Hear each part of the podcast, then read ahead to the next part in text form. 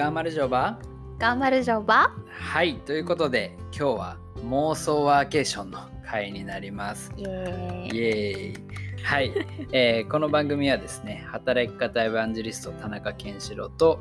暮らしエディターゆかがお送りしております。ということで毎回まあ今月1ぐらいですかね世界各国にワーケーションに行くことを妄想してですね、えーその体験をお送りするというと一風変わった番組になります、まあ、本当だったらね実際に現地に行ってそこからのレポートっていう形でやりたいんですけども、まあ、こういったコロナの状況でもありますので、まあ、妄想だけでも世界中旅しようじゃないかというような企画になります。はい。ということで、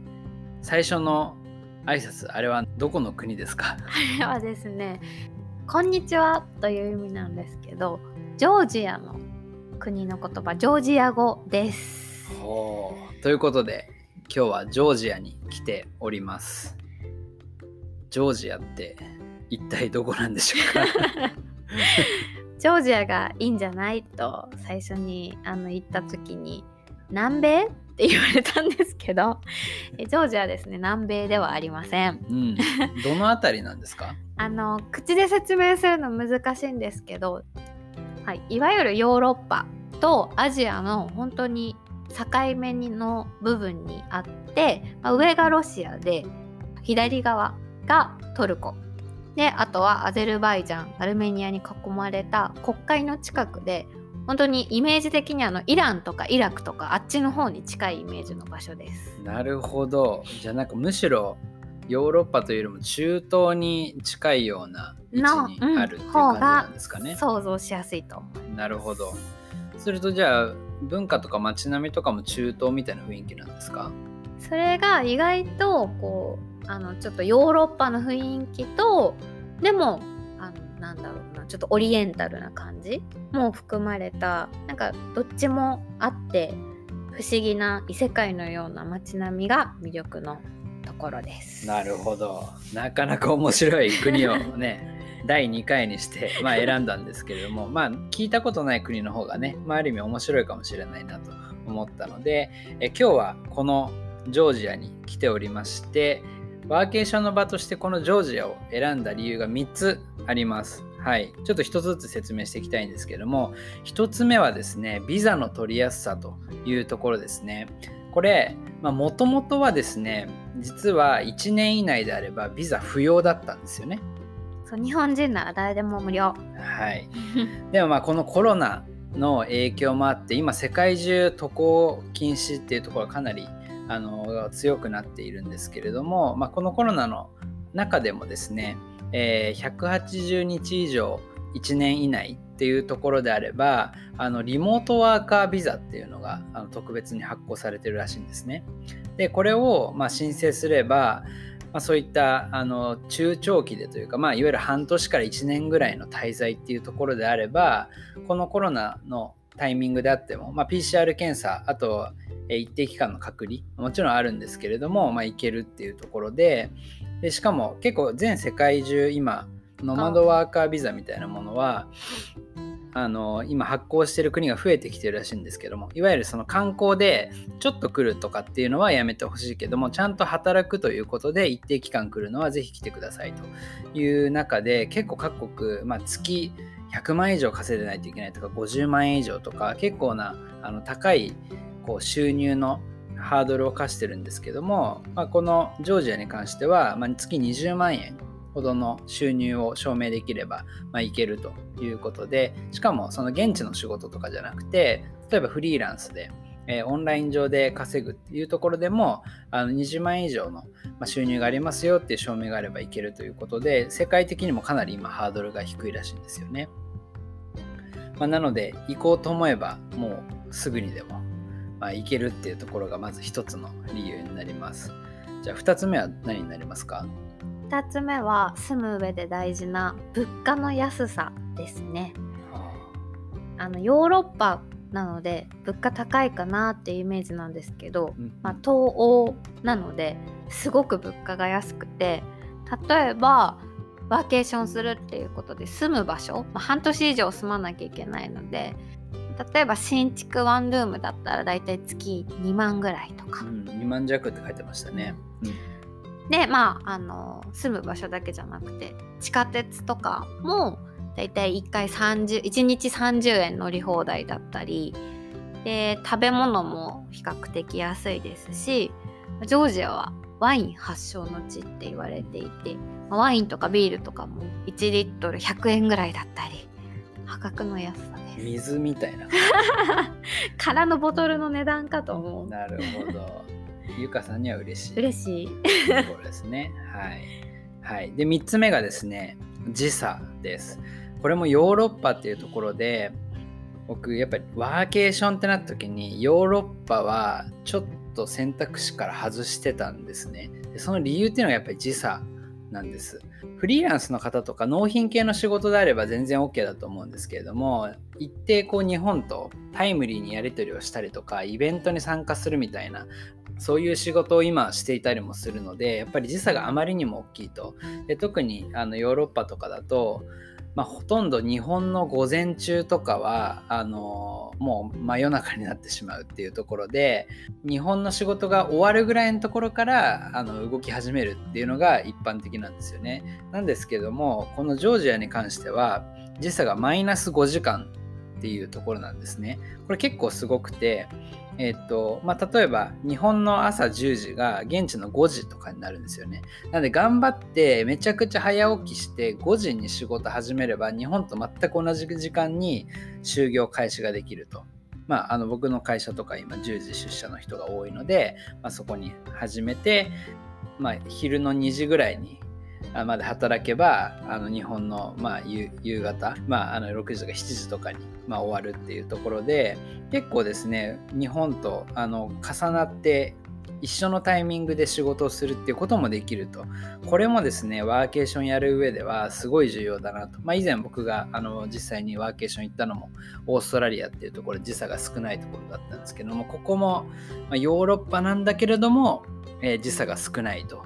いうところが一つの大きなポイントだったかなと思います。はい、ということで以上のですねビザ物価時差という3つの理由で、えー妄想ワーケーション第2の地としてこのジョージを選びました。はい、じゃあちょっとこう一日をねあの過ごしていきたいと思いますけども先ほど言ったように朝はちょっと早起きをして、えー日本の仕事に合わせてですねもう起きたらすぐ仕事を開始すると。でま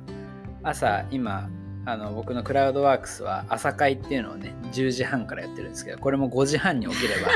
出れるとリアルタイムで話せるっていうところでは全然いけるなこの朝会重要なんでここで今日何するとかあの今日調子はどうみたいなことをねあの確認し合うんですけれどもこれにも参加できると。であの6時とか7時ぐらいに、まあ、朝ごはんっていう感じですね。朝ごはんはどうしましょうか？朝ごはんはですねジョージア美食の国と言われていてハチャプリっていうチーズ、チーズの入ったパンが有名なんですけど、うんこのチーズパンを食べたいと思います。いいですね。これなんかネットで見たんですけど、見た目的にめちゃくちゃ美味しそうなんですよね。これぜひあの皆さん調べてみてください。はい。まあそういうね、あの美味しい朝ごはんも食べて、まあ、子供ともし一緒に行くとしたらね、なんかちょっとインターナショナルスクールとか、でもこういうのもインターナショナルスクールの費用とかも日本の10分の1とからしくて、年間でもまあ25万円ぐらいで、あの通わせられるらしいんですよね。この辺は結構、まあ実際に通わせられるかどうかっていうのはまだわからないですけれども、面白いなと思いました。でもしあの子供を預けられたという前提で、働く場所とかはね、あのじゃあ家以外でも働ける感じなんですかね。そうですね。なんかカフェとかに行ってもいいし、あとはなんか無料の大きな500人ぐらいこう入れるようなうん大きなコーワーキングスペースがおしゃれなものがあるみたいでそういうところでちょっと午前中作業するっていうのもいいかなと思います。いいですね。行ってみたい。無料なんですね、コワーキングスペース。そうすごいですね。素晴らしい。ノマドワーカーには嬉しいですね。なるほど。そんな感じで、えーまあ、朝から、まあ、昼過ぎぐらいまで仕事をするとですね、もう1時になったら、もう日本は夜の6時なんですよね。なんで、もうランチを1回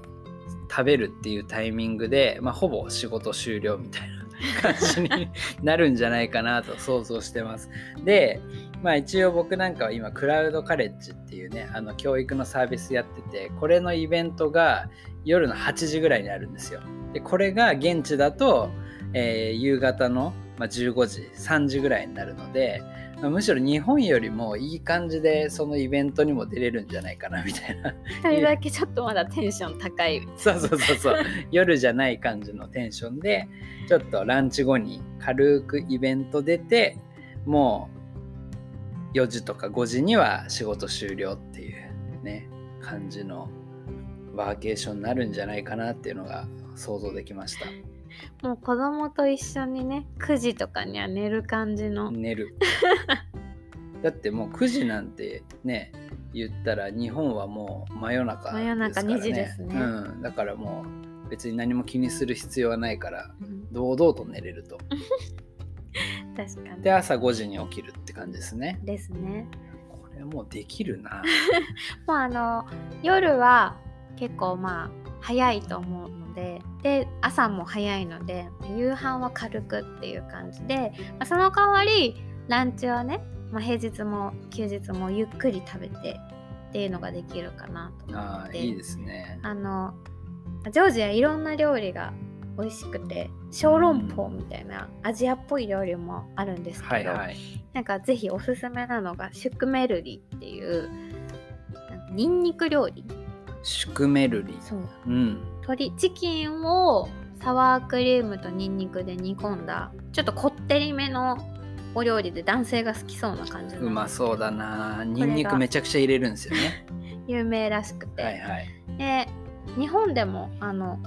ファミマで売ってたりとか。そうなんです食べねれるらしいです、とりあえず明日ファミマ行こうか。食べてみようか。まずね。はい。一回食べてみたいですね。ですね。ジョージア料理意外と美味しいらしいですね。結構あの日本にもうん。都内にもジョージア料理あったり世界美味しい料理らしいで。こうやって一日のスケジュール見てるとなんかいけるなって感じ。いける気がする。土日どうしましょうかね。さすがにあんまりやることないんじゃないかなっていう気もするけど あのあんまりこう観光でジョージア行くみたいに聞いたことないですけどどうなんですか？と思いつつ、うん。結構あるんですよ。ままずあの首都トリビシっていう場所の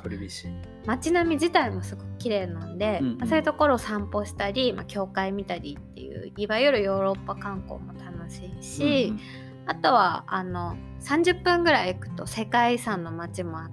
か。うんへえでぜひあのおすすめしたいのが自然好きですよね。僕はもう自然大好きだからこそ逗子にいる。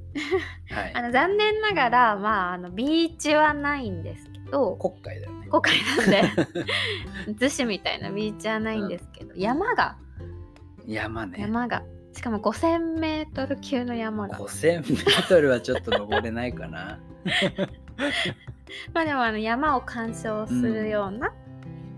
そうそう。なネットで僕もちょっと見たんですけれども